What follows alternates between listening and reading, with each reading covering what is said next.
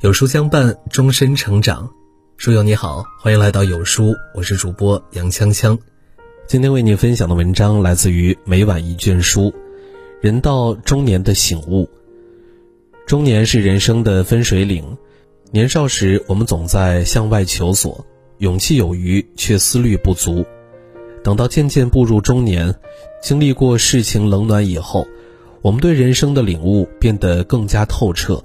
内心也变得更加成熟，这时我们会渐渐明白，人这一生贵在醒悟，唯有在不断的自省中看清轻与重，看淡得与失，才能过上更好的人生。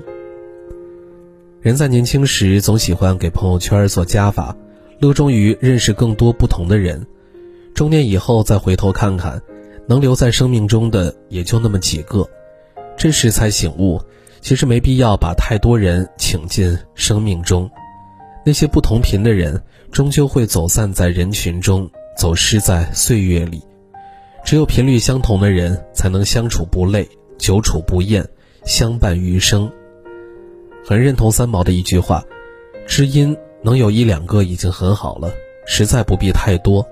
朋友之乐，贵在那份踏实的信赖。”步入中年，身边依旧有许多人环绕，固然是一件值得庆幸的事儿，但更重要的是有一两个与你同频的朋友，他们懂你的欲言又止，知道你的弦外之音。和这种好友在一起，你的灵魂会得到放松。在知乎上看到过有这样一个问题：人到中年，为了还房贷，每天熬夜加班。有一天，我站在镜子前面，看见自己脖子僵硬。弯腰驼背的样子，我开始怀疑，我以牺牲健康为代价得到的一切是否值得？一个高赞回答是：凡是以牺牲健康来换取的金钱，从长远来看都不值得，因为健康才是最大的本钱。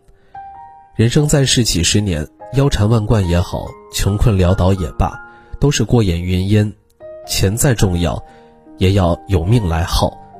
当你发现身体亮红灯时，轻者姑且可以进行补救和医治，重者就完全没有了挽救机会。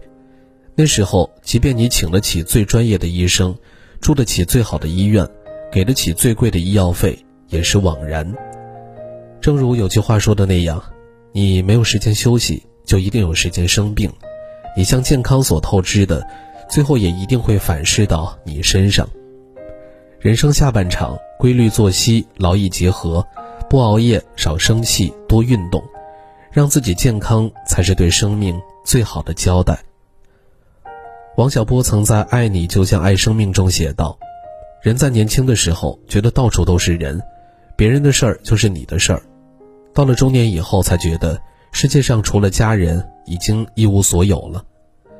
随着年龄的增长，对家的概念越来越清晰。”一个人就算钱再多，地位再高，可家里要是争吵不断，也并不值得羡慕。杨绛和钱钟书有一次在出国的轮船上吵过一架，杨绛说钱钟书的发音带口音，钱钟书不服，两个人争论起来。杨绛便请来同船的一位能说英语的法国人公断，虽然证明了杨绛是对的，他却觉得无趣，而且为伤害钱钟书而感到后悔。家人之间相处总有分歧，如果一定要争个对错，到头来赢得了道理，却输了感情，自己也落个不愉快。小事不吵，生活才有温度；大事齐心，日子才有奔头。流淌在家里的温馨与笑语，是多少钱也买不来的财富。人生是一场漫长的跋涉，背负的太多，就会不堪重负。所谓大道至简。以简驭繁，人只有丢掉一些东西，才能够轻盈起舞。柳宗元曾写过一篇文章，叫《负板传》。负板是一种善于背东西的小虫，它们在爬行的时候，无论遇到什么东西，都会抓取过来背在背上。渐渐的，它们身上背的东西越来越多，越来越重，直到累死，也不肯把背上背的东西卸下来一些。很多人过得不幸福，便如同负板一样。不会控制自己的欲望，什么都想要。菜根谭中有句话说得好：“人生只为玉字所累，便如马如牛，听人击落。若果一念清明，则淡若无欲。”人到中年，一定要学会给生命做减法。当你开始简化你的生活，清空内心的负累，才能洞见幸福的真谛。其实，中年人最适合读书。年轻的时候，经常被灌输好好读书，将来才能有好未来、好工作。读的是自己不喜欢却必须读的书。到了中年，读书没有太多的功利，反而是更为纯粹。这时候，简单读一些自己喜欢的书，也很有生活情调。在朝九晚五养家糊口的生活之外，读书还能让你经历、感受不同的人生。正如《冰与火之歌》中有句话说的那样：“读书可以经历一千种人生，不读书的人只能活一次。”中年人读书是为其生活中的困恼指点迷津，是为其心灵时时勤拂拭。勿使惹尘埃。中年人读书，读的是一种情趣，是一种境界，是一种情怀，不为名利，只为自己。对中年人来说，读书才是最好的消遣。年轻的时候，我们为了所谓的合群，常常背离自己的初衷，去迎合他人的喜好。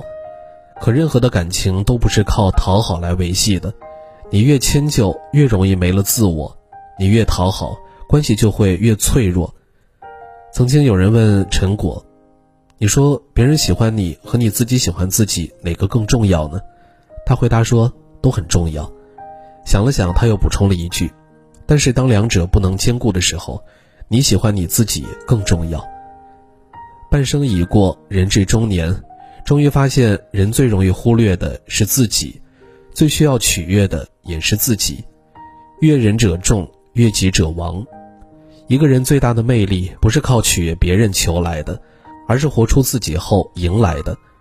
人生下半场，愿我们学着为自己而活，把自己活成喜欢的样子，把生活过成想要的样子。与朋友们共勉。好了，今天的文章就和大家分享到这儿了。如果你喜欢今天的文章，或者有自己的看法和见解，欢迎在文末留言区与有书君留言互动。想要每天及时收听有书的暖心好文章，欢迎您在文末点亮再看。觉得有书的文章还不错，也欢迎分享到朋友圈。欢迎将有书公众号推荐给朋友们，这是对有书君最大的支持。明天同一时间，我们不见不散。